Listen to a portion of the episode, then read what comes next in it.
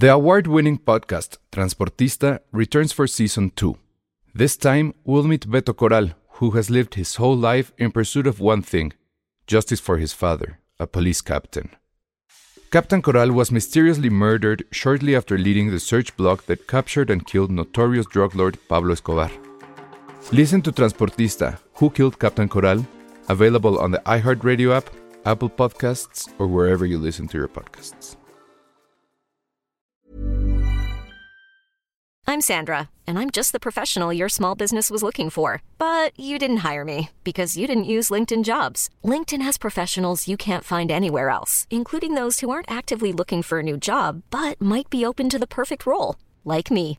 In a given month, over 70% of LinkedIn users don't visit other leading job sites. So if you're not looking on LinkedIn, you'll miss out on great candidates like Sandra. Start hiring professionals like a professional. Post your free job on linkedin.com/achieve slash achieve today.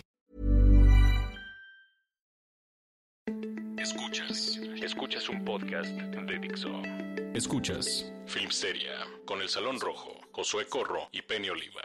Por Dixo, Dixo, la productora de podcast más importante en habla hispana. Bienvenidos a Filmsteria, el único podcast de cine al que no le importan los monumentos. ¡Eh! ¡Pum! o sea, sí tengo que contar al aire el meme que retuiteé, ¿verdad? Fui igual sí. O sea, vamos a tener que entrar a la sección de explicando el meme. sí. Es que seguramente han ido a la Cinetec porque todos queremos ver eh, The Irishman en un cine, ¿no? Sí, claro. Y entonces han visto que está este lettering de Buñuel. Entonces alguien le puso en un meme, le puso Bim, Buñuel. Ah, pero no los- se lo pusieron ahí. pues. No, no, no, Ah, se lo en pusieron un- encima. Ah, en un en- meme. con ya. un Photoshop. Bien buñuelos. Está muy bueno, ¿no? Está bueno. Es otro monumento masacrado. por- Exacto, en, di- en digital. Eh, eh, en digital, Versión pero bueno, estaría bueno hacerlo de verdad, es- ¿verdad? es- qué irrespetuosos somos. Sí. Este, necesitamos mejorar como personas. Sí, claro. Este, Que te sí. vengan a explicar. Que nos alguien- vengan a explicar por qué Los monumentos importan. Sí. ¿Por qué estás tan enojada con, con las redes, Penny? Oye, las redes hoy estuvieron nefastas. Qué complicados estos días, ¿no? Sí, sobre todo, es que yo tengo a toda mi familia en Facebook. He ahí el, el problema. O sea, creo que esa no es una decisión sabia. Pero a ver, contexto, tiempos. estamos dos días después de Eh, de la marcha, que fue el lunes, ¿no? El Creo que sí. 25 de noviembre. Yo no fui, la verdad. Pero obviamente, como siempre, las maneras y, y no violador, no me violes. Pero tienes que ser como. Como Tienes que ser cordial Tienes, con... o sea, es que tienes que cuidar la tus, infraestructura. tus- claro, como tus modales, ¿sabes? O sea, pues tienes que pedir bonito que, que ya no te maten y que ya no te violen y así, o sea, pero bonito, ¿sabes? Sí, sí, sí. Y además parece ser que los movimientos tienen que ser perfectísimos, o sea, impecables, intachables. O sea, hay esta exigencia de que los movimientos tienen que ser perfectísimos. Ah, y no solo eso, sino que me tienen que hablar como yo quiero que me hablen para que me empiecen a importar los feminicidios. Porque si no, no, ¿eh? Si no me habla, oye, madre, que te destazaron a tu Si- hija. Si me alzas la voz, no te hago Si me caso. alzas la voz, no te voy a hacer caso, ¿eh? Porque importan los modales con, con los que me pidas que te ayudemos a exigir justicia para tu hija. O sea, la, la verdad es que importan. O sea, Bueno, y el primero, el primero en salir con una estupidez fue Ay. Ebrard, ¿no? Es que ha habido tantos, Bueno, pero sí, Ebrard. Ebrard como que estuvo ahí en la punta de lanza. Sí, es que Ebrard está en todo, pobre güey. Oye, que lánzate por las pipas, ahí va Ebrard. Sí, Oye, yo, que ve que Trump- que sí, Ahí va Ebrard. o sea, creo que sí nos hace mal opinarlo luego, o sea, como que igual y nos hace falta pensar poquito más y Es por eso cuando nos piden quotes saliendo de una película Exacto, es complicado. Exacto. Entonces, en estas cosas igual, Imagínate. piénsalo tantito más, dijéranlo sí, y luego ya. poquito, Poquito poquito, nomás. lo digerimos y ya, pero, pero no, los modales importan un montón, ¿eh? O sea, esa- esas madres sin sus hijas, no- que no me alcen la voz. El, el manual de Carreño está tan actual últimamente. Por que- supuesto, que o sea, falta etiqueta, Falta en, las protestas, en las protestas. y necesito que modulen su voz. Tan bonito que era antes, ¿verdad? Ay, tan bonito que era antes, o sea, cuando cuando En las sufragistas, 68. por ejemplo, Ándale. este, ellas sí, ellas, o sea, hacían hacían cenas, hacían cenas y, y todo, sí, sí, sí, para que pudiéramos votar. Ahora, pero el chiste es que ya tienes bloqueado a medio. A, Híjole. A la mitad de tu familia también, ¿verdad? Qué horror. es bien difícil. Oye, pero ya ¿sabes viene? Navidad, o Los sea, ese- oculté. Ah, muy bien. Pero sí, o sea, sí Oye, pero- fracasé a la hora de no comentar en un post. No, te tienes que aguantar, lo, y, Penny, y- y- sí lo O sea, sí, sí me arruinó el día. O Yo, sea, yo la verdad, sí, o sea, sí me puse a ver las respuestas de la contra, porque dirían los hombres, pero tampoco, la verdad es que también hay mujeres que no, es opinan que no eso. son los hombres. O sea, no es la marcha contra los hombres. Ajá. ejemplo. O sea, eso no. Pero y sí hay unas joyas de Son de joyas. No, un primo mío, mm, una, la respuesta que más me gustó, que, o sea, que, que- que tiene como el, el trofeo, es la de un primo mío que me citó a San Mateo. Y me dijo que la solución obviamente no estaba en las marchas, o sea, qué, qué idiotas. O sea, ¿cómo, cómo no lo pensamos ¿Estaba en antes? Dios o qué? Eh, Sí, es escuchar, es en, está en Dios, en buscar a Dios y en hacer que los demás adopten la palabra de Dios, Claro. porque el cambio está en nuestros corazones. Ya ves.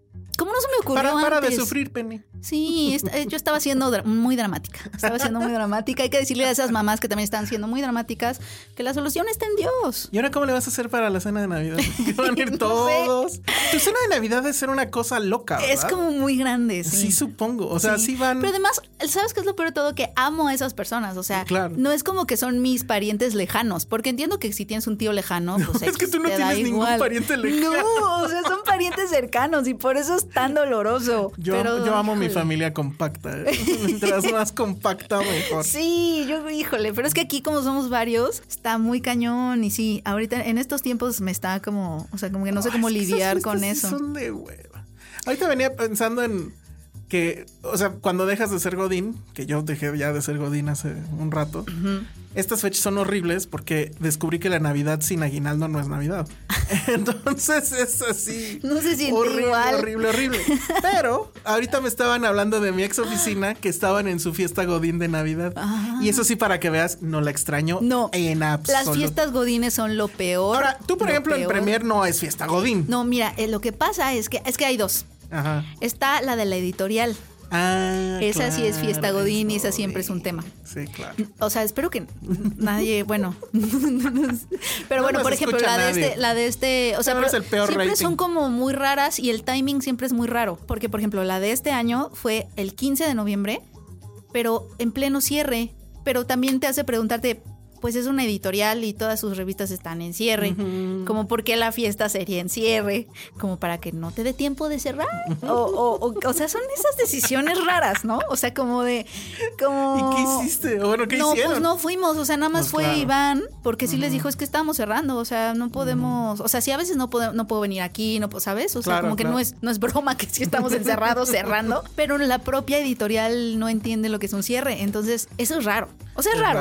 raro. O sea, mínimo es raro que, que los jefes de la editorial yo- no entiendan lo que hace la editorial. mucho porque- yo aquí ya despedí. Ah, bueno. Pero bueno, o sea, sí es raro. Es raro, es incómodo, no sé. A mí, Es extraño. a mí esas, esas fiestas las odiaba. O sea, en esas fiestas tenía como regla así de oro. No tomes. No se Claro, no, no, nada de Es tomar. La estupidez o sea, no más grande que puedes sí, hacer. no. Realmente no es una celebración tanto. No, es un asunto como de RP, pero no sé, Claro. muy incómodo. Sí. Luego, Nosotros siempre reprobamos, siempre salimos regañados. ¿En serio? Sí, hubo Oye, un año en que nos fuimos. de O sea, que tuvimos que hacer protesta y salirnos de la fiesta. Y, y- y- rompieron Es, monumentos. es un- Ah, es una historia que luego les platicaré. Y al otro día la de recursos humanos fue así como a la covachita donde estaba Cine Premier. Bueno, teníamos como un espacio exclusivo para Cine Premier. Y nos fue y nos dijo, ¿están bien? Y nosotros, sí. O sea, nosotros así, porque nos habíamos ido al Pata Negra y nos la pasamos súper Ah, bien. Y estábamos súper crudos y todo así. Y ella así de, es que lo de ayer fue delicado. Y nosotros, sí. o sea, siempre es un tema, ¿no? O Sí, sea, es horrible. Y luego yo tenía que ir así con los super jefazos y felicidades, licenciado. porque bla, tienen bla, que ver que estás ahí. Ajá. O sea, es importante Sí, es que vean que fuiste. eso. Y yo, por ejemplo, sí, o sea, con la gente que estaba a mi cargo no los dejaba beber. Les decía no. Pues no, O sea, y tampoco me estaba hasta el final. O sea, era así como ya los premios, sale bye. sí. Y ya después Los de eso. ¿había premios? Había premios, claro. No, Ah. no, no hay fiesta godín Como en que The se Office, respete. los Dondies. Ajá, no, no, no, pero premios así de vamos a regalar un viaje. Ah, a- rifas. sí. rifas, ajá. Oye, yo sí me gané un viaje, eso fue lo ¿En eso- serio? Eso sí fue lo Yo único nunca me gané bueno. nada. Mi primera nada, fiesta nada, Godín, nada. me gané un viaje a Cancún. Híjole. ¿Y sí? ¿Lo aplicaste? Sí, sí, la apliqué. Llovió los dos días, pero Eran dos días nada más. eran dos días y llovió los dos días. Pero al menos era all inclusive. Pues sí. Comí mucho. ¿Viste Netflix? A mí, te juro que sí vi The Intern de Robert De Niro. Ah, muy bien. Ya que diste, ya que diste el fea de decir Robert De Niro, finalmente Penny ya vio The Irishman. Además la viste en cine. ¿Dónde la viste en la cineteca? Es toda una aventura porque En el patio Bimbuñuelo. era el último, o sea, era, o sea, era la última función en donde había boletos y ya se estaba llenando y era a las 8 de la noche el lunes, Pero cineteca. Cineteca. Ok. Llegué, me senté, ¿no? Escogí un lugar pues medio en medio. Hasta adelante me tocó, pero medio en medio. Y a los 20 minutos de la película empezaron a sonar las alarmas contra incendios. ¿Qué, qué pasa con Irishman? Que en serio, solo conozco Oh, anécdotas de terror al respecto. O sea, Sí, ¿verdad? en la cineteca conozco a alguien que a media película valió el. No sé cómo le llaman, el DC o no ah, sé. claro, ¿no fue Rebeca? Ah, fue Rebeca, exacto. Rebeca, que ya no la vio. ¿Ya no la vio? Porque valió su función. Exactamente. Yo tenía miedo de eso porque empezaron a sonar las alarmas y ya sabes que nadie se quería parar porque yo creo que tem- temían lo mismo, ¿no? Ajá. Entonces, pero ya llegó un momento en que dices, no, qué miedo, para los tiempos que vivimos a veces ya nos están bombardeando, no sé qué está pasando. Entonces, si no salimos, yo sí me salí un poco con miedo porque ¿qué está pasando, no? Salimos y estuvimos esperando afuera 15 minutos. Nadie les dijo nada. Nadie nos decía nada, estábamos esperando a ver qué era lo que había pasado, porque a lo mejor sí se estaba incendiando la cineteca. Y ya ¿Otra después llegó el- un señor. ¿No sería la primera vez? Exacto, ya después llegó un señor, exacto, exactamente. ya después llegó un señor y nos dijo, no, falsa alarma, no sé qué. Pero ¿sabes qué? O sea, en el momento en que empecé a entrar otra vez en la sala, me imaginé estos periódicos en 30 años diciendo lo que pasó en la cineteca. Les dijeron que no, que era una falsa alarma y se volvieron a meter, ¿sabes? O sea, estaba yo imaginándome y ya esa estabas historia. pensando tu obituario. Murió Yo- en la así cineteca en un incendio. Exacto. Viendo The Irishman. Exacto, y- no es una mala muerte, ¿eh? No Creo. es una mala muerte. Bueno, sí es, si nada más viste 20 minutos de 3 horas. o sea, como, o sea, 20 minutos. Y tu murió sin Murió terminar de sin ver. terminar de Irishman. ver The Irishman. Y yo sí dije, no, esto suena totalmente a cuando la gente regresa en una película y pasa algo. Entonces, por miedo, ya no me senté en mi butaca de en medio, sino en, la, en la esquinita, por No. si tenía que volverme a salir. ¿Por qué, por qué está pasando eso con The Irishman? En serio que puras historias de terror he escuchado. No, no lo puedo creer. O sea, desde lo que ya les conté la vez pasada de todo lo que pasó en Caos, ahorita tú. Ajá, ¿Qué está pasando? No no sé. O sea, sí tiene algo. Es Netflix. Yo creo que es Netflix. ¿Es Netflix o Marvel? Es una Está de las esos dos. Una de esas dos. Porque Netflix quiere que la veas en la sala de tu casa Ajá. y Marvel no quiere que la veas. Porque pinches cortes de No culero. manches. Oye, pero a pesar de eso y que estuve en la esquinita y medio me sentía mal de Bueno, y sí regresaron. Regresamos y todo. A los 20 minutos de que habíamos regresado volvió a sonar la alarma. No. Pero ya nadie se movió de su ¿Y lugar. tú? Pero tú y tus nervios. O sea, yo sí estaba a punto de correr, pero otra vez, ahora sí llegó a tiempo el señor, cuando estábamos Ah. adentro, y nos dijo, no, no, falsa alarma, falsa alarma. Y esa ya Pues la que estaban jugando. No sé qué estaba pasando. Y a pesar de todo eso, me encantó. Marvel. Muy bien. Te Me encantó, me encantó, me encantó. Creo que Martin Scorsese tiene una, una sensibilidad para hacer ciertas cosas y como cuestiona, pues cuestiona el- lo- obviamente las propias convenciones del género, pero también cuestiona pues esta parte de la, pues esto, es que lo que me, me dio como mucha, mm, ay, tristeza, creo que la palabra es tristeza, es que estos hombres lo que hace es retratar a unos hombres que están encerrados en su mundito y la vida les pasa de largo. O sea, y entonces te los muestra como estos, estos ridículos, ¿no? O sea, un poco como, mira estos ridículos que están en su mundito ahí y matándose y a ver quién es el más mero mero y, la vida se les va y a- alrededor de ellos está pasando la vida. O sea, se me hizo tan, tan... No sé, o sea, y lo Es hace de- con una sutileza. Tres horas y al menos yo a mí no se me hicieron cansadas. Robert De Niro me encanta que su personaje sea este, justo esta persona gris. O sea, no es el Corleone, ¿sabes? De la mafia. Es esta persona inconsecuente dentro de Que ella. Está en medio de. Está en medio, es medio gris. Realmente es tan inconsecuente que nadie lo mata. Realmente, o sea, no, no es tan importante o no hace nada tan importante. Pues que la prueba está en que vive hasta viejito. Y es una soledad tremenda, es una vida sola. Hay un patetismo también muy, muy, como muy Ya, ya ahorita evidente. ya se vale irnos con spoilers, ¿no? Pues sí, Te- y, y bueno, me vas a no sé hacer si haya tantos o sí.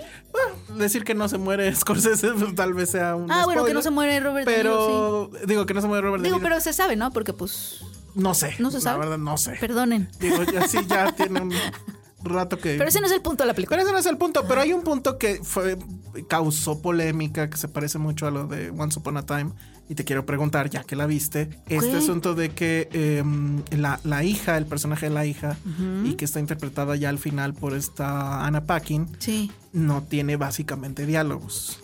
¿Te parece que eso sea un problema? Que esté Pues siendo no, machista, lo que pasa es que no creo- están respetando a la mujer. No, es que creo que ahí el debate de, digo, porque saben que yo soy súper, cambiemos las narrativas, etcétera, pero es que creo que justo el debate ahí está mal puesto. Bueno, creo que, que está bien que hablemos de estas cosas, pero, o sea, es que si empezamos como a regular ese tipo de cosas, se puede caer muy fácilmente en, el can- la, en la cancelación o en la censura. O sea, no es, no, no, no puedes decir no puedes ya meterte a regular esas cosas de una narrativa, ¿no? Lo que sí, lo que queremos justamente es que se cuenten las cosas desde otro lugar. Y Martin Scorsese lo cuenta desde otro lugar. O sea, es una es que al película final que cuestiona ella, esas ella cosas. es el, el polo moral. Ella va a ser.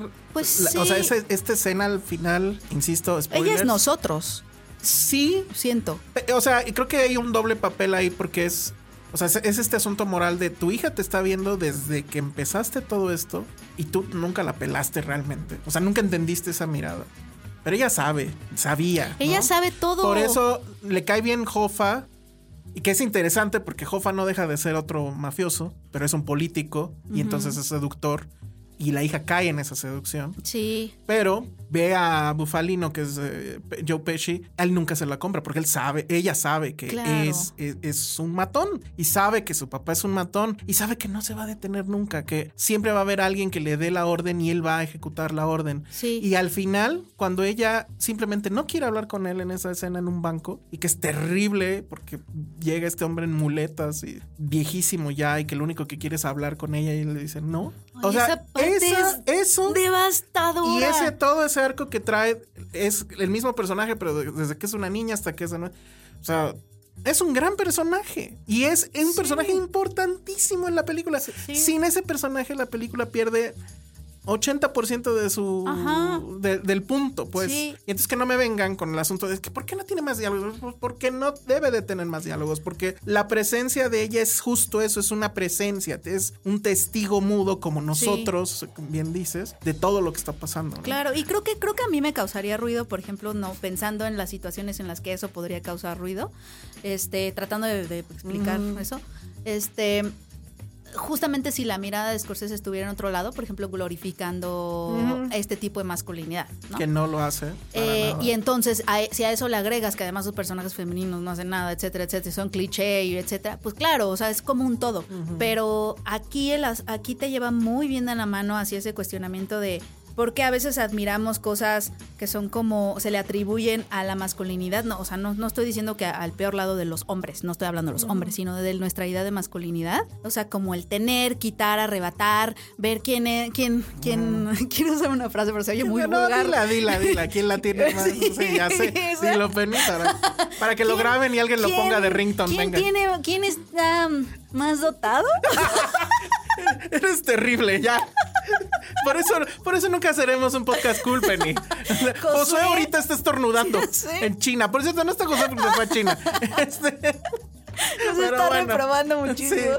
Pero eso, ¿no? O sea, lo que hace Martín Scorsese es decirte, no seas ridículo, deja de admirar esa parte de la masculinidad que, es, que lo único que hace es encerrarte en un mundito es, chiquitito. es eso y es también, obviamente. Es que, no sé, es como que. O sea, está ahí Goodfellas. Y Goodfellas, yo creo que, a pesar de que él acaba mal, o sea, el personaje principal, este Ray Liotta, acaba mal, pero acaba bien en el sentido de que sigue vivo. Si entiendo bien, no está en la cárcel, pero su cárcel es la vida común. Que dice, Sí. ahora voy a tener que volver a hacer la fila que hace todo mundo para entrar a un restaurante. Sí, esto no y es eso nuevo, es la o sea- condena. Pero Goodfellas, la verdad es que sí te encariñabas con ellos. Claro. Y Scorsese está encariñado con ellos. al Y hay una cosa que, Pero- que admiras, ¿no? Ajá. O sea, como que... Y eh, aquí, pero aquí creo que ya entramos, o sea, todo el mundo teníamos ese temor de que, pues, híjole, es que esto suena otra vez a Goodfellas, ¿no? O sea, Claro. Scorsese. ¿Qué más hay que decir como en eh, este género, ajá. no? ¿Qué más podrías Ajá. decir? Y sí, y creo que lo hace. Creo que tiene mucho que ver con Silence. Tiene que ver mucho con el gran tema de, de Scorsese, que para mí es la culpa.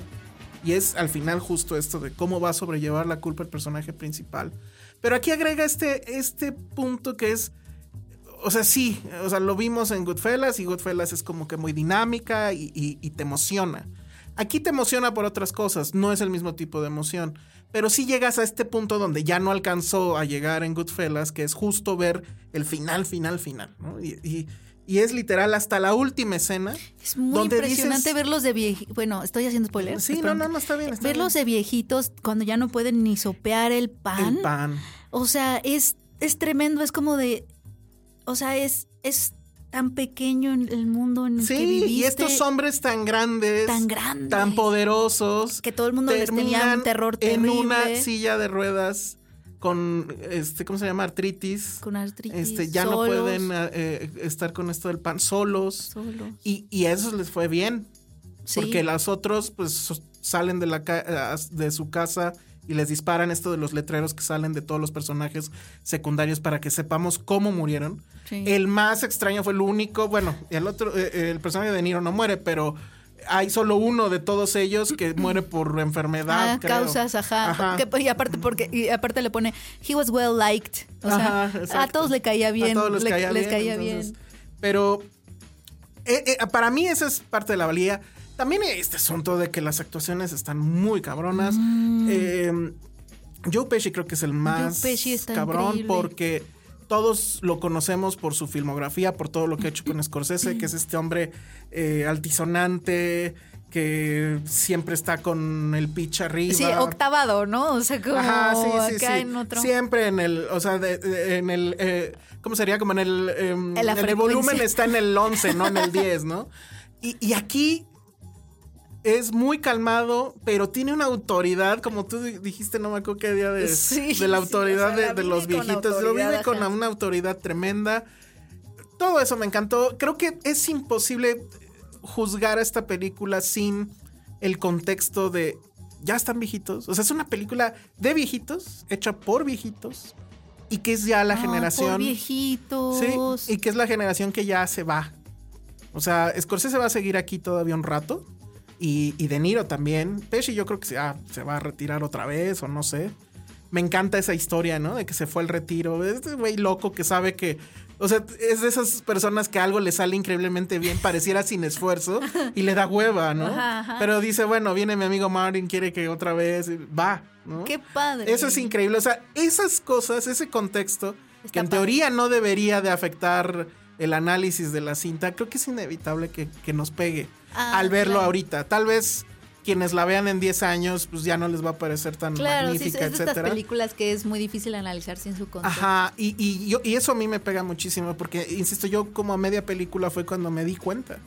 Dije, es que estamos viendo ya el final de estos hombres.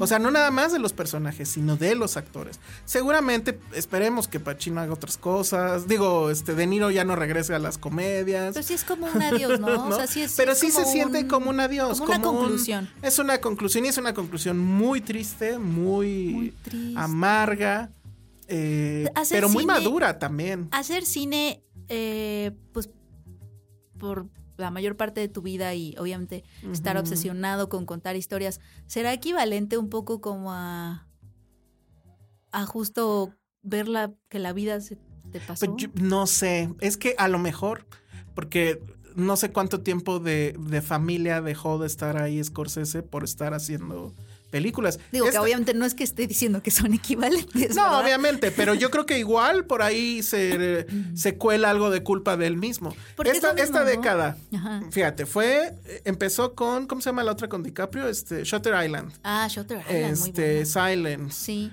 Lobo de Wall Street. Lobo de Wall- y- ¿Los Infiltrados fue antes? Los infiltrados Sí. fue antes. Y esta. Ajá. O sea, cuatro en diez años. O sea, no mames, es un chingo. Y además esta Y esta última durando es lo que duró. es, casi dos, ¿no? Entonces, o sea, yo no sé a qué horas iba con No su sé. familia. O sea, no sé si al final, o sea, o sea, lo que sí sucede es que también no importa qué, qué tan grandes películas hagas, si hay un punto, y va a ser el punto en el que pues estés por morir, en el que no estás haciendo cine. O sea, en el que pues fuiste un cineasta. O sea, si hay un punto. Es, es lo que te digo. Llega un momento, creo que de muchos, donde ya no entendemos las cosas, donde ya no estamos viendo la realidad. No le está pasando a Scorsese, no le está pasando a Woody Allen, que ahorita vamos a hablar de Woody Allen. Siguen siendo los autores, siguen en sus temas. Digo, alguien criticará que otra vez lo mismo. No es lo mismo, pero un autor, la definición de autor es esa. El autor pues, tiene, Scorsese tiene como tres tipos de películas, ¿no? Y, y- pero casi siempre pues es uno. Y es la misma historia, te la voy a contar de otra forma, etcétera, ¿no? Cronenberg, eh, Allen, etcétera. Entonces, eh, juzgarlo de esa manera a mí me parece que es una tontería. Pero eh, a mí me parece que sí es una obra mayor. No estoy diciendo que las otras cuatro que acabo de mencionar de esta década hayan sido menores. Es como que difícil hacer esa, eh, esa um, juicio. Y lo digo porque pues, están las listas, que ya vienen las listas de la década, las listas de lo mejor de año. bla, bla, bla. Qué flojera. Pero eh, el asunto es, véanla. La verdad es que ya ah, eh, eh, sí funcionó esta um, campaña de terror de que no se podía ver en el cine. Y yo ya la quiero volver a ver en, en mi casa, la Pues verdad. sí. O sea, subiéndole más al volumen, poniendo atención en otras cosas. Apenas la vi dos veces. La segunda vez la disfruté muchísimo más. Este, increíble. Hicimos una encuesta Ajá. del tema que nadie ha tocado sobre Irishman. ¿Y cuál? La comida. ¿Cuál es tu platillo favorito de The Irishman? A ver, pusimos cuatro. Uy, a ver. Los hot dogs con cerveza, Ajá. la sandía con vodka, el pan chopeadito con vino Uf. O los helados, los helados de Jimmy Hoffa. No manches, estoy entre. Votaron 251 personas y a ver, tú primero di los tuyos. ¿Cuál es tu top? O sea, el Sunday sí Ajá. fue muy tentador, pero cuando llegamos a los hot dogs con cerveza. uf, todo ahí, todo Debería de sentido. Netflix sacar el recetario o algo, Sí, ¿no? o sea, los hot dogs, o sea, hagamos, veamos The Irishman ahora en Netflix con hot dogs con cerveza y papas, increíble. porque además venía acompañado con papas a la francesa, no se me fue ese Ah, detalle. exacto, tampoco. exacto. Era todo un combo. Bueno, ese es el que ganó con 52 votos. Puf, sí. Después siguió los helados de Jimmy Hoffa con 19.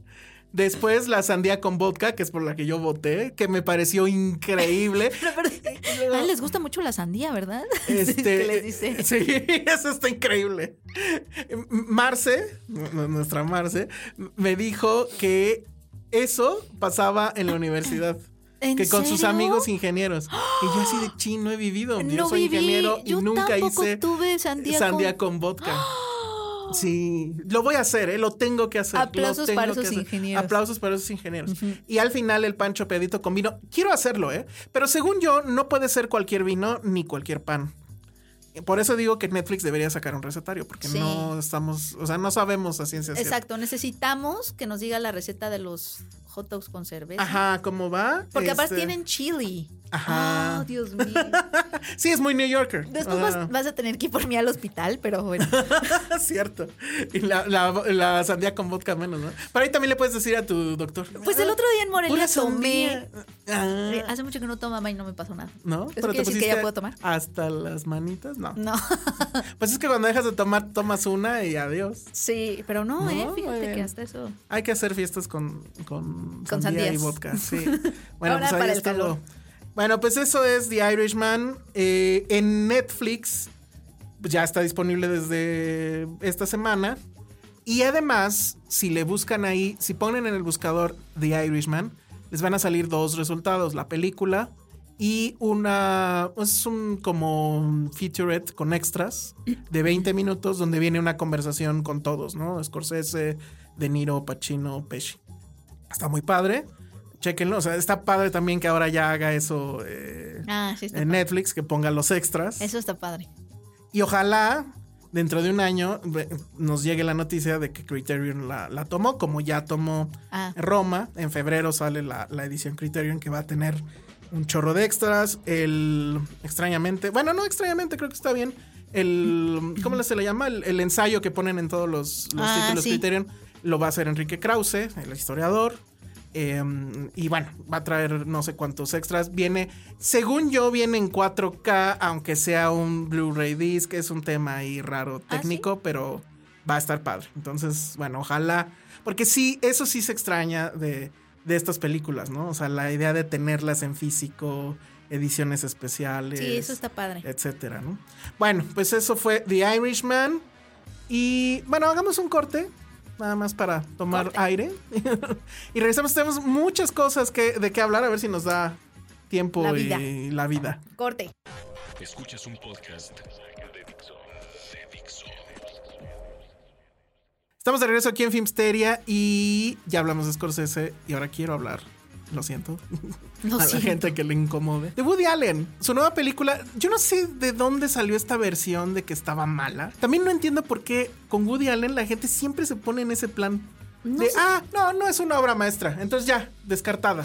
O sea, a ningún director que yo conozca lo juzgan de esa manera. Jamás dicen, ah, Christopher, no, no, hizo obra maestra, entonces ya al diablo. O no sé si eso está pasando. Pues medio sí, pero yo siento que más bien. Pero afecta- Woody lo traen desde hace 20 años, ¿eh? O sea, les Mucho. molesta que saque una película al año, les molesta lo que ya sabemos, les molesta que siga vivo, básicamente. Le- le- lo perciben como flojo, ¿no? Sí, pero a ver, en esos tiempos de 20 años lo mismo, o sea, tenemos este, ¿cómo se llama la de París? Este, Eh, la que viaja al tiempo. Paris. La, la- la- Medianoche en París. Medianoche en París.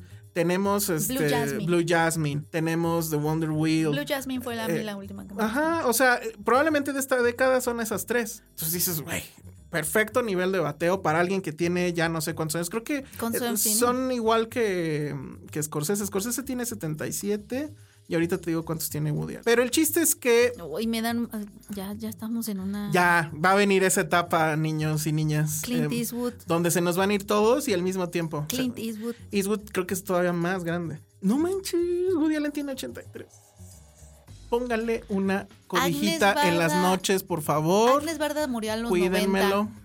Pero ella era de corazón Que, joven. que no coma picante, porque este, sí, no, Agnes Barda. Tenemos que hablar ahorita de su Ay, documental sí. que sin querer, sin querer, ¿no? Fue la última película de, de Agnes Barda, que es increíble. Sí. Pero bueno, el chiste es que Woody Allen, eh, A Rainy Day in New York se estrena en México, cosa que también es extraordinaria porque en Estados Unidos no se va, yo creo nunca se va a estrenar, en salas al menos. El pleito con Amazon, Es, es- se- lo dejó de vaquear, ¿no? O sea, se, desli- se deslindó. ¿no? Sí, no, no, no. O sea, a partir de que revivió el escándalo y todo esto, Amazon dijo, no sabes qué, sale, bye. Woody Allen era para Amazon lo que, no sé, em, lo que Cuarón es para Apple. Que ya ves que ya Era lo buqueó su- y ya. sí. Era así como de, mira, voy a tener a estos güeyes, ruptura. Y de repente viene otra vez, cosa que pues también es un poco tonta, porque... eh, o sea, el tema ya se sabía, ¿no? Desde hace mucho. Pero bueno, vino el Me Too, lo revivió, etcétera. Entonces, solo entregó la famosa serie, que no me acuerdo cómo se llama, Ah, claro, y que tenía esta, era Miley Cyrus. era Miley Cyrus, y que según yo era un gran engaño, porque no era una serie, era una película cortada. ¿no? es como cuando nosotros hacemos corte acá en, en, en igualito, ¿no? Entonces, pero bueno, esta ya la tenía lista. Amazon le dice, ¿sabes qué? No la voy a sacar. Obviamente viene la demanda. Ya la ganó la demanda. O no sé si se arreglan por fuera, pero el chiste es que ya Amazon le va a pagar. Y pues la película solo se puede ver fuera de Estados Unidos. En Europa ya se vio. Y este fin de semana se estrena en México. Y se estrenaron en Morelia, ¿no? Bueno, la, la pasaron en Morelia. Mm, Creo que sí, no me acuerdo. ¿No estuvo en lo mejor en Morelia? Mm, No, según yo no. Pero en Morelia Está, sí está en la, está en la cineteca por la muestra, muestra. o lo que sea que esté ahorita. Y estuvo poquito. Yo supongo que era justo porque ya viene el estreno comercial, que pues, la distribuidora quiere que Sí. pase algo ahí, ¿no? Pero créanme, es una muy buena película, es muy divertida. ¿De qué va? Es el personaje del Fanning. Y bueno, trae, una, trae un asunto ahí de provocación también. El, el personaje del Fanning es una chica universitaria, ingenua. Me recuerda mucho al personaje de Scarlett Johansson en Scoop. O sea, que ella también es periodista. Y le asignan a entrevistar a un director muy famoso, El ya Fanning es maduro. periodista. El Fanning es la periodista. Le asignan a entrevistar a, a un director muy famoso, ya maduro, en Nueva York. Ella vive, no me acuerdo dónde. Y le acompaña a su novio, que es Timothée Chamalet, el desgraciado de Timothée.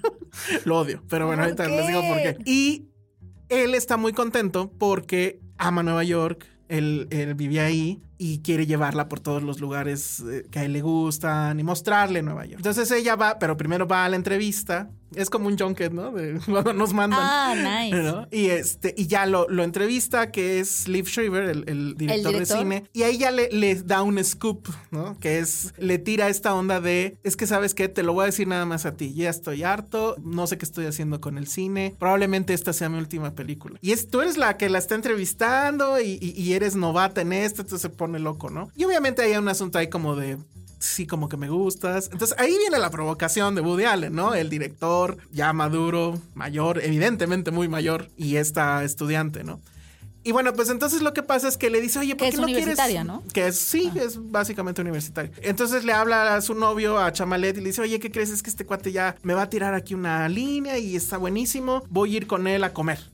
Ok, pues este, cancelamos no sé qué y a ver a dónde vamos. Y ya, entonces la película se parte en dos. La película de, de Elle Fanning, que Elle Fanning lo hace increíble. Ella y además buena. está súper guapa, se ve súper guapa. Está en esta en com- en comedia de enredos donde de repente conoce al guionista de la película, que es este... Ay, ahorita se me olvidó quién era, pero ahorita les digo. Y que él se vuelve otro enredo porque él está sospechando que su esposa lo está engañando. Entonces de alguna forma terminan los dos persiguiendo a la esposa y la esposa se enoja. Pero ¿y qué haces con esta niña aquí? Y luego conoce a Diego Luna. ¿Y Diego Luna qué es? Diego Luna es el nuevo eh, latino que la está haciendo en Hollywood y todas quieren con él y él le tira la onda también a El Fanning. Entonces, bueno, todo es Jude Law es el guionista. Entonces, está toda esa comedia de enredos y por el otro lado está Chamalet. O sea, ella eh, eh, es como que el Woody Allen eh, en comedia, ¿no?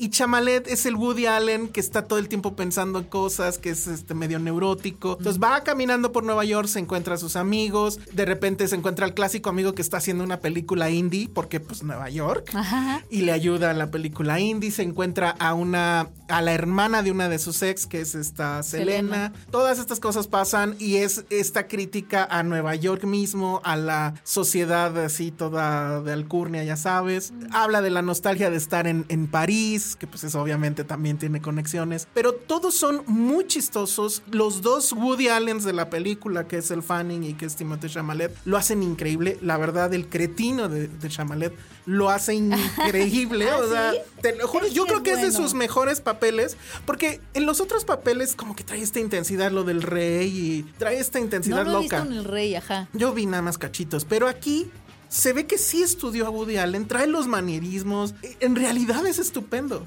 Y cómo lo odio, la verdad, o sea, no, no, no, no puedo creer que le haya escupido en la cara de esa forma a, Woody Allen.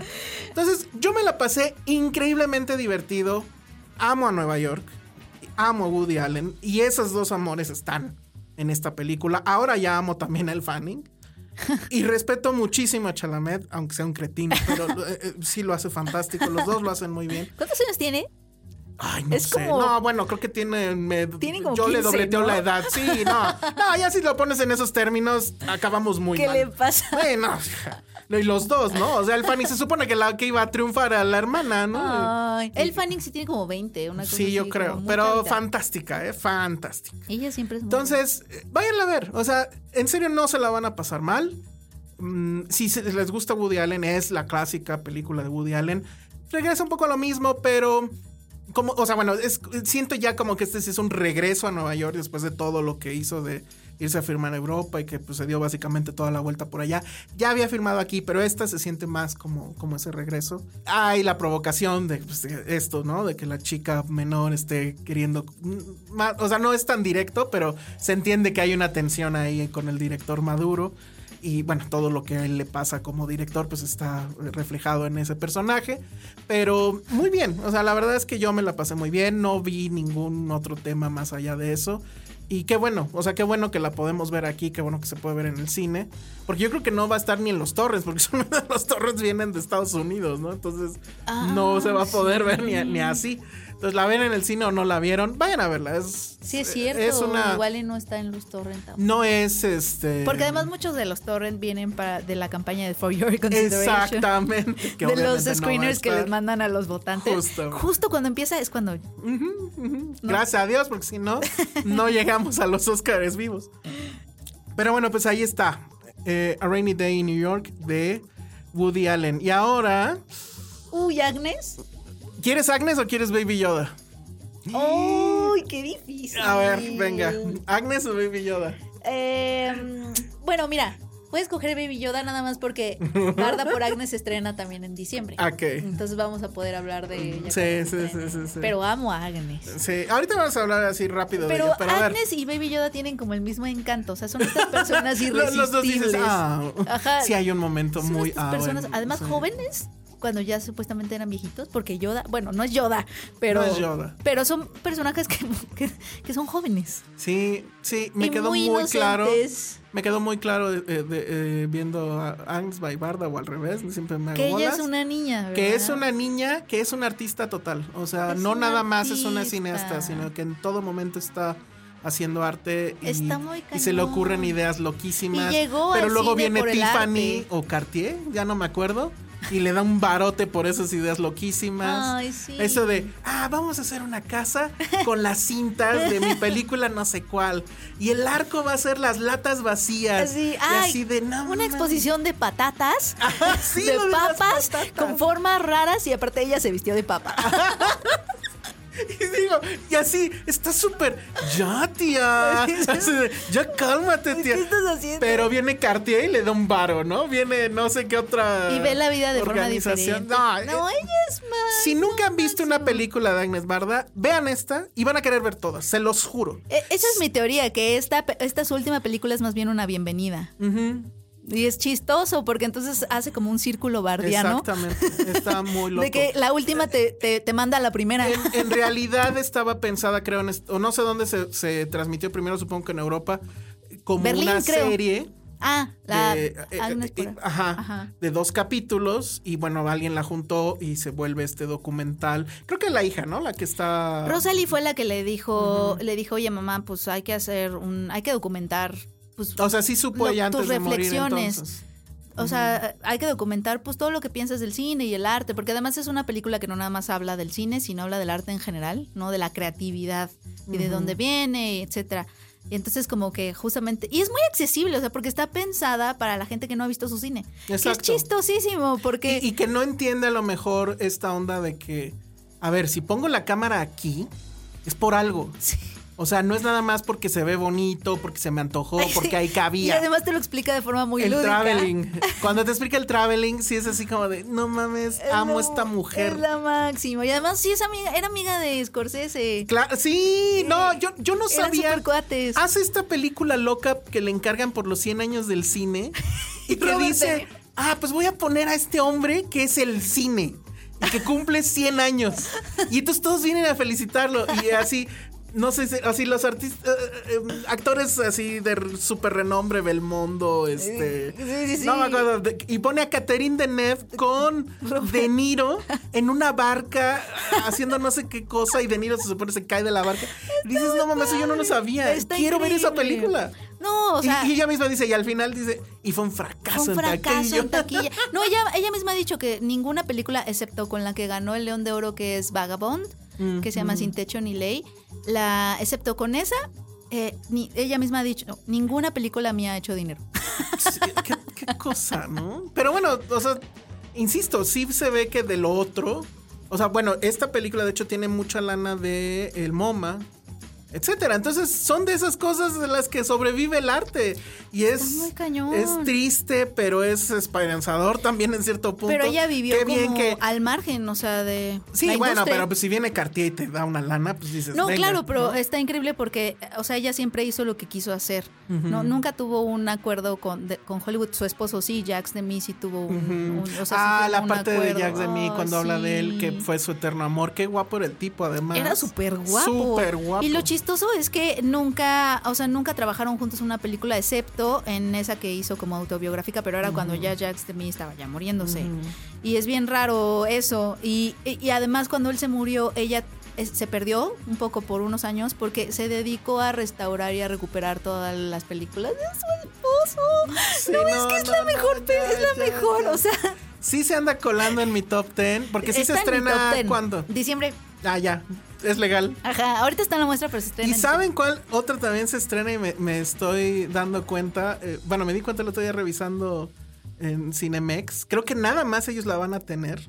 A, A Long Walk into the Night se llama en inglés. Se las platiqué que trata de este hombre que va a su pueblo natal. Es una película oriental. Y que va buscando como que a un viejo amor, etcétera. Es una película que no se entiende nada y que me parece perfecto. Y que en determinado punto el hombre entra a un cine, se pone unos lentes de 3D y entonces la película se vuelve un plano secuencia en 3D de una hora de duración. Se va a estrenar en Cinemex. No tengo idea si van a respetar lo del 3D, deberían.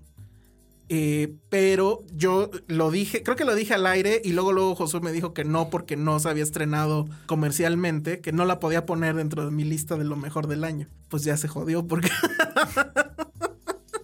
porque la va a estrenar este fin de semana Cinemex. Long Day Journey into the Night, el director es Vegan. Y e insisto, no sé ver. si va a traer el gimmick del 3D, debería, porque hay, a, a diferencia de otras películas donde les ponen el 3D nomás para joderte la quincena, aquí sí es fundamental que exista. Y es de las grandes experiencias cinematográficas que he tenido en el año. O sea, es loquísimo lo que hace este hombre con la cámara y Ah, demás. la voy a ver. Entonces, sí, o- ojalá se puedan dar una vuelta. Pregunten si está lo del 3D, porque si no, creo que sí pierde demasiado. Si no, esperen la que la saque, no sé. Y ya en su tele, que seguro es 3D y ni sabían, le pichan ahí a la... Sí, porque hay muchos que son 3D y no, la gente no la usa. Yo tengo una tele 3D, jamás usé el 3D, ¿no? Pero bueno, ya nos desviamos muchísimo, pero Baby Yoda, Baby. Yoda, oye, sí, me gustó. Me gustó mucho el capítulo. O sea, creo que empezó con desventaja porque el mismo día terminé de ver Firefly. Y ves que, me ves- Ah, que también es un western espacial. Oye, y que la gente estuvo muy prendida. De verdad. Ya nos dijeron que Sí. está en Claro Video. Sí, sí vi. Y, y me enseñaron varios Blu-rays que, que la gente, sí, hagamos un maratón Firefly, amigos, un first watch. O sea, podemos le- hacer un podcast de eso. Creaste un movimiento de eso. Qué ¿eh? bueno, Muy porque bien, además, además Joss Whedon al final de la película, o al principio o en los extras, no me acuerdo, porque ya la vi, es lo último que hay de Firefly después de todos los capítulos. Ok. Este, Joss Whedon te explica la historia de que, pues muchas gracias, gracias a los fans está esa película, porque tal cual los mataron, ¿no? O sea, no los dejaron ni terminar la temporada. Y al final te dice, Welcome to Serenity. ¡Ay, y yo así! a, los que, a los que no conocen de qué se trata esta historia, bienvenidos al Serenity. Y yo así, me dio la bienvenida al Serenity. Me tardé 17 años en llegar al Serenity. Pero bueno, Y ya llegaste con Iván y le dijiste que ya eras sí, completamente ahora, conversa. está, ahora quiere que me ponga a ver Doctor Who. Ay, no, ya, too much. Pero bueno, a ver, The Mandalorian. Entonces, entré a The Solo viste el primer capítulo. solo vi el primer capítulo. Que es un gran capítulo. Es un gran capítulo. Al principio no me estaba encantando tanto, no estaba conectando tanto con The Mandalorian.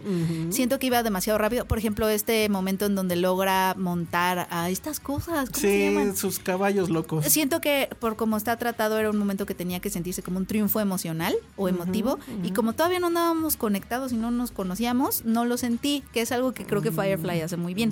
Ok. Este, pero cuando llegamos al droide cazarrecompensas con la Que voz de según yo es- Taika Waititi, ¿verdad? sí, es Taika no mames, Waititi. está muy cagado. Que me encantó eso de, no, ya esto está de la verga, me voy a autodestruir. me identifiqué tanto, o sea, ese melodrama es el mismo, o sea, yo Tú estás en la redacción. No, esto ya está muy Sí, difícil, me voy a Y autodestruir. va todo el tiempo me dice, pero espérate, no, no mandes todo al diablo. No, no, yo. Yo soy ese droide. O sea, me di cuenta que yo soy ese droide de, no, estas cosas ya está muy difícil. Eh, eh, iniciar secuencia de autodestrucción. Autodestrucción. Sí, yo soy esa, yo soy el droide. Entonces, me Y- y el otro güey, no, a ver, espérate, No, y lo- que no sé qué, no, no, inicia, esto está difícil. Autodestrucción. No, no, espera. Yo soy ese droide. Me encontré en ese droide bien, y fue cuando la serie y yo hicimos match. Qué bien. Y el final, o sea, no hay un mejor final que ese. O sea, me recordó mucho a- al final de temporada de, de la primera temporada de Game of Thrones, de cuando ves a los dragones, que dices, ¿qué? Mm, Y que te dejas así de, ¿qué? Es, me, me recordó lo mismo, me hizo sentir lo Bueno, mismo. pero ¿y y Werner Herzog no te emocionó cuando sale Werner Sí, Herzog? No claro, también, también. O sea, a mí sí me También. pareció... O sea, siento que de Mandalorian, para yo estar en mi duelo de Firefly, siento que se mantuvo muy bien. O sea, como que yo estaba en esta situación de. O sea, se podía convertir en mi rebound relationship y se mantuvo bien. O sea, sí me enganchó. Muy bien. No, y lo que te espera, ¿eh? Porque la verdad, yo sí caí... Pero la muy- quiero ver otra vez. Yo sí caí muy rápido y muy fácil, porque... O sea, que empiece en una cantina, Muy western. que empiece, ajá, claro, como western, que de inmediato a los dos segundos se- sepas que él es un badass y qué clase de badass es.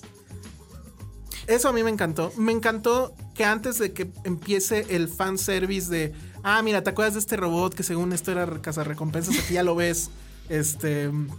En acción, ¿no? O en, o en, no sé, este, o en tristeza, o no sé cómo llamarlo. Y en hacen- depresión. Y hacen referencia a este especial de Star Wars que yo ya no me acordaba, Ah, pero Iván me recordó sí, que claro. nadie más ha hecho referencia porque es como me dio una vergüenza Sí, en la es una historia de Star Wars. ¿no? De, Lucas en algún momento quiso que no existiera, pero pues. Y el- show hace referencia, un personaje dice, no, pues es que mm, no sé, tengo planes para llegar al live o cómo se llama, no sé. No me acuerdo. Pero Porque referencia, también me gustó chistoso. mucho toda la conversación de Herzog. No entiendes nada. Pero es como que un- una parodia de sí mismo de Star Wars. Sí. Recordemos que Harrison Ford decía eso de Star Wars, que, que le decía a George Lucas, tú podrás escribir estas mierdas, pero a ver, léelas. O sea, o sea, Léelas tú. Nadie, ajá, léelas tú. Y pues no, y aquí, bueno, Herzog lo hace, pero tú como espectador no entiendes nada. Nada. Pero no importa, o sea, Herzog con ese tono de voz y con esa autoridad también, dices, güey, está increíble. Y es- un acierto que duren tan poquito también. Y los cues de audio, o sea, a mí me, me atrapó por todas las referencias auditivas. El fanservice está en el audio, no está en las imágenes. está padre. Bueno, por lo menos no en al principio. Ya sale Baby Yoda y dices, güey, Oye, pero ¿cómo se llama? Eh, ¿Quién es él? no sé, pues hasta el final lo sabremos. que ¿Tiene la fuerza en él? ¿Qué Eso es algo que debes de descubrir después. Es increíble ver al Baby. Yoda. Ahora, Porque que además tenga 50 años. Sí, exacto. No, Sí, no, es como Andrés Barda. Esto- sí, es como Andrés Barda. Pero además, esta escena. Es que no, cosas en ese capítulo. No, creo que no. La que te platicaba de que se baja de la cuna o no sé. No, porque Y el otro lo quedó- regresa. sí. El primero se quedó. Nada más se quedan que viéndose, se- sí. No, y la- aplican la de la capilla Sixtina, en que Ajá, sus deditos. Ajá, ajá. O la de Iti, según. O la de. según el bagaje cultural.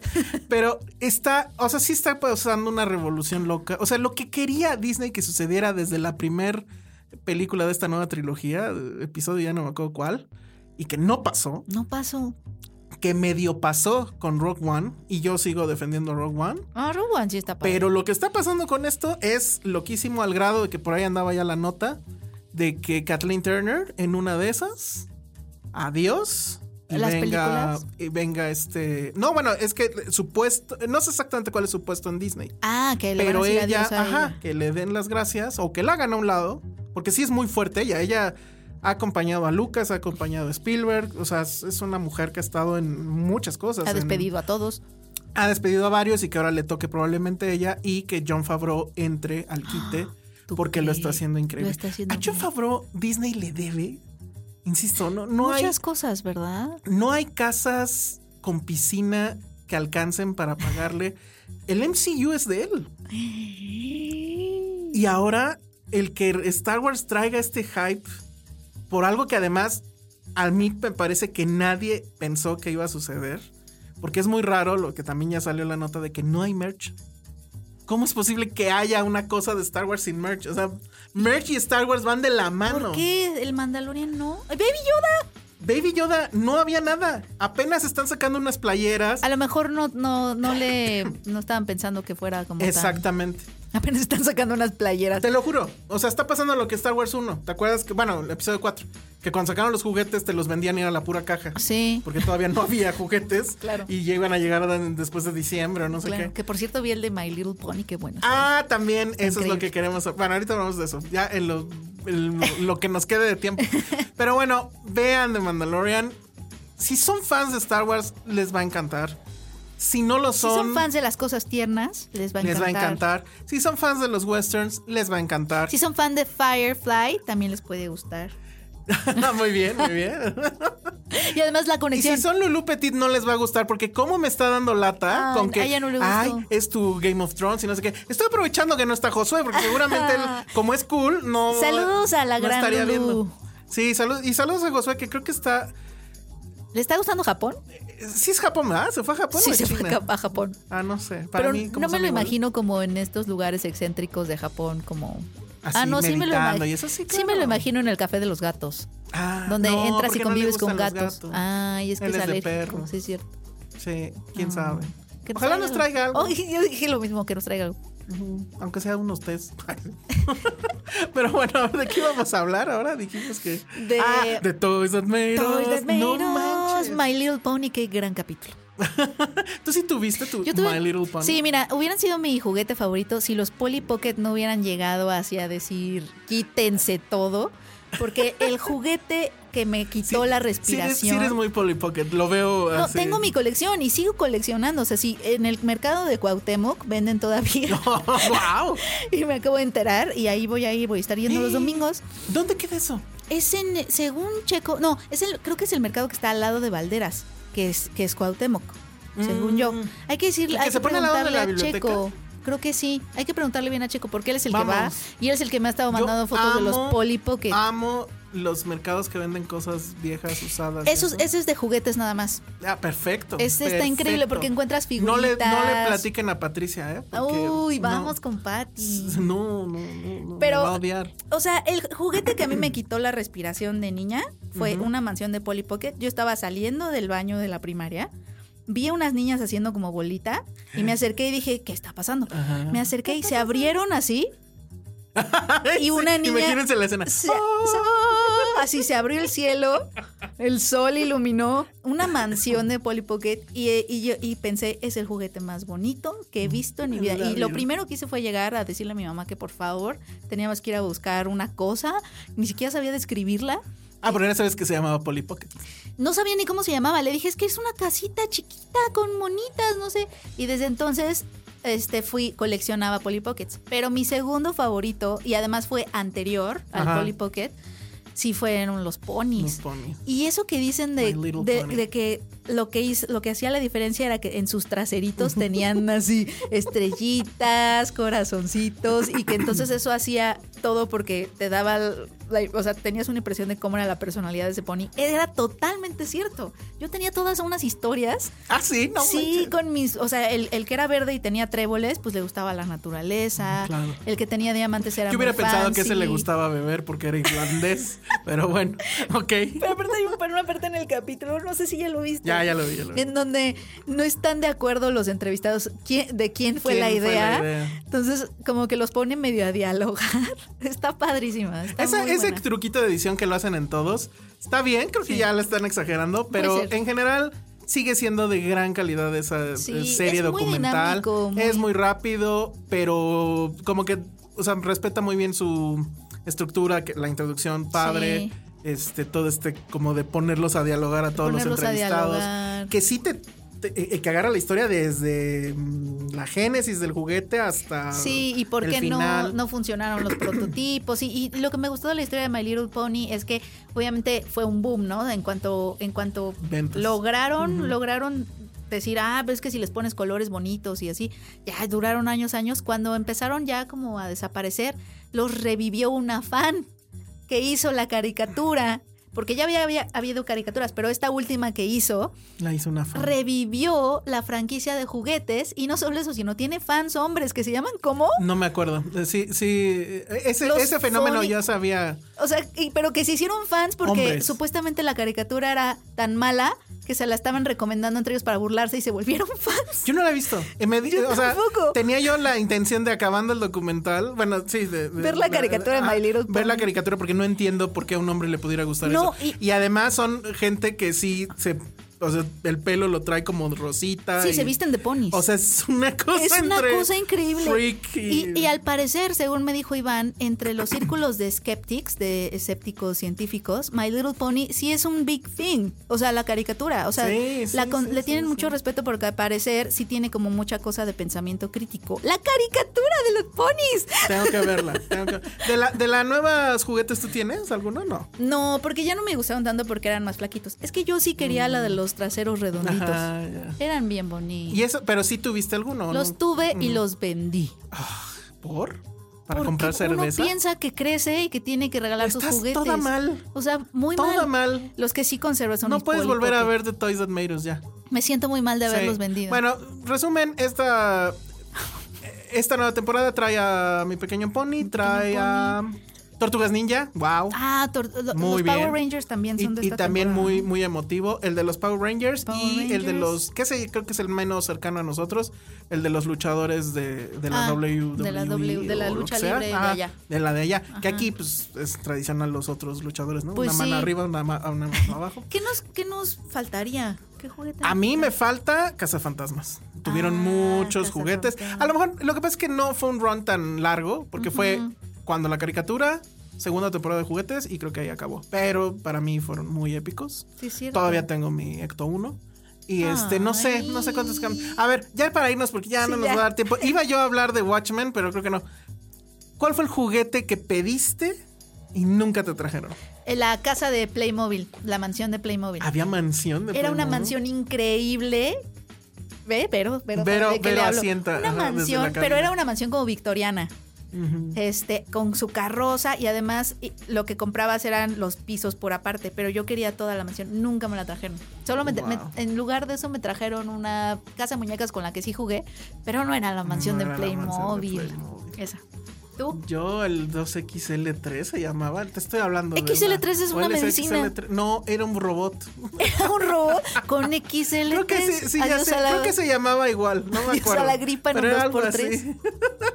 Me gustan tus menciones. El- el- en el podcast pasado metiste un golazo de, no, de, de Comex, igual por un jingle que se te pegó. Así, tus monitos estos de Inside Out, así están. Son perfectos. Se ponen a bailar a cualquier hora del día. Y ahorita cualquiera. sacaste el del 2XL. Pero había un robot que se llamaba el 2XL. Creo que sí se llamaba ¿A así. Y era, o sea, era un pinche reproductor de cassettes. Pero, o sea, lo metías el cassette y según esto hablaba y te hacía preguntas y tú respondías con lo- apretándole unos botones. A mí eso me parecía lo más increíble. Nunca me lo trajeron. Luego lo vi en casa de unos primos, los primos ricos. Oh, Que así. que, eh, eh, o sea, sí vivían en una casa enorme y tenían teléfono al lado del, del- su cuarto. Y yo decía, ¿por qué tienen teléfono al lado de su Era el interfón, pendejo. Pero, no, pero a mí me parecía como una cosa súper loca de estos güeyes tienen me teléfono. estás dando mucha ternura.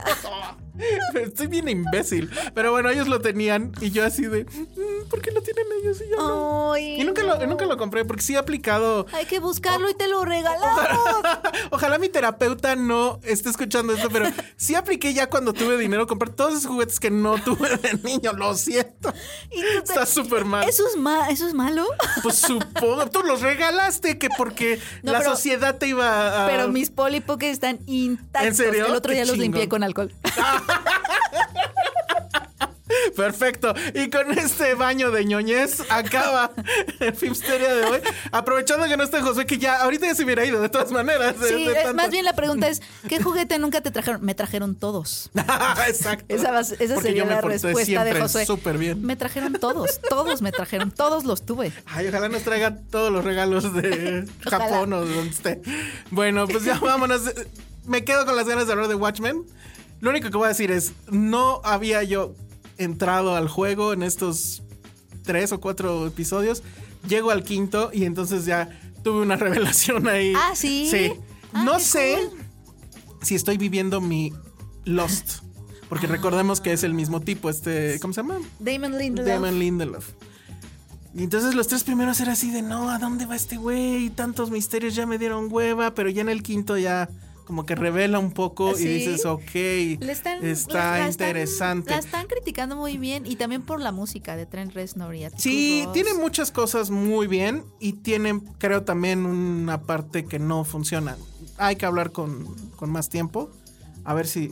eh, bueno, sí, hablamos en el siguiente capítulo. A Alan Moore le- no sé, le gusta esto. Aunque sé que tampoco este, le gusta a Josué Watchmen. Pero no, es que sí trae unos puntos muy padres. O sea, como hacen una deconstrucción del superhéroe de Superman y de por qué los héroes se tienen que poner máscara, que es increíble.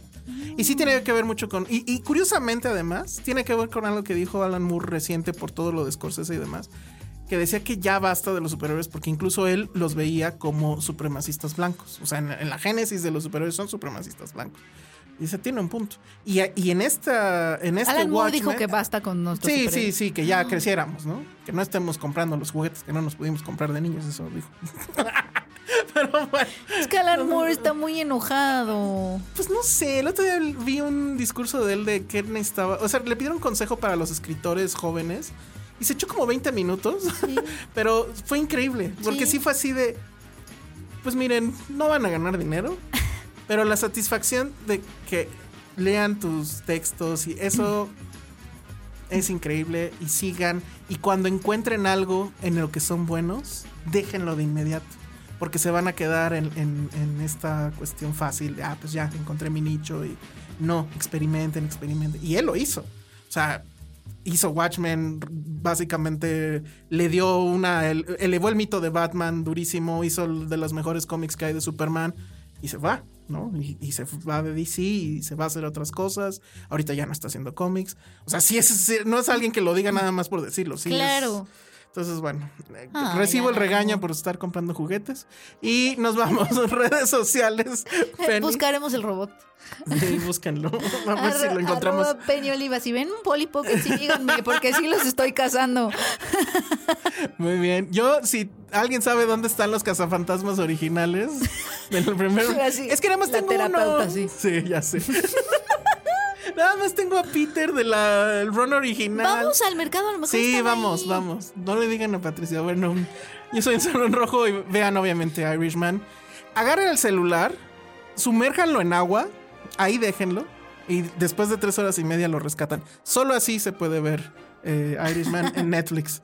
Bueno, nos vemos en la que sigue. Adiós.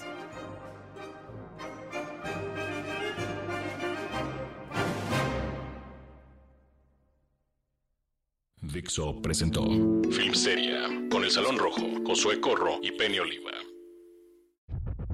La producción de este podcast corrió a cargo de Verónica Hernández. Coordinación. Coordinación. Verónica Hernández. Producción general. Dani Sánchez. Siete, treinta y siete, vámonos, Penny. Ay, lo hicimos muy bien. Sí, Lo hicimos padrísimo. estamos súper.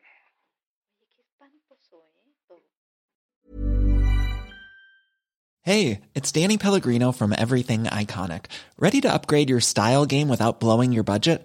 Check out Quince. They've got all the good stuff shirts and polos, activewear, and fine leather goods, all at 50 to 80% less than other high end brands. And the best part? They're all about safe, ethical, and responsible manufacturing. Get that luxury vibe without the luxury price tag. Hit up quince.com slash upgrade for free shipping and 365 day returns on your next order. That's quince.com slash upgrade.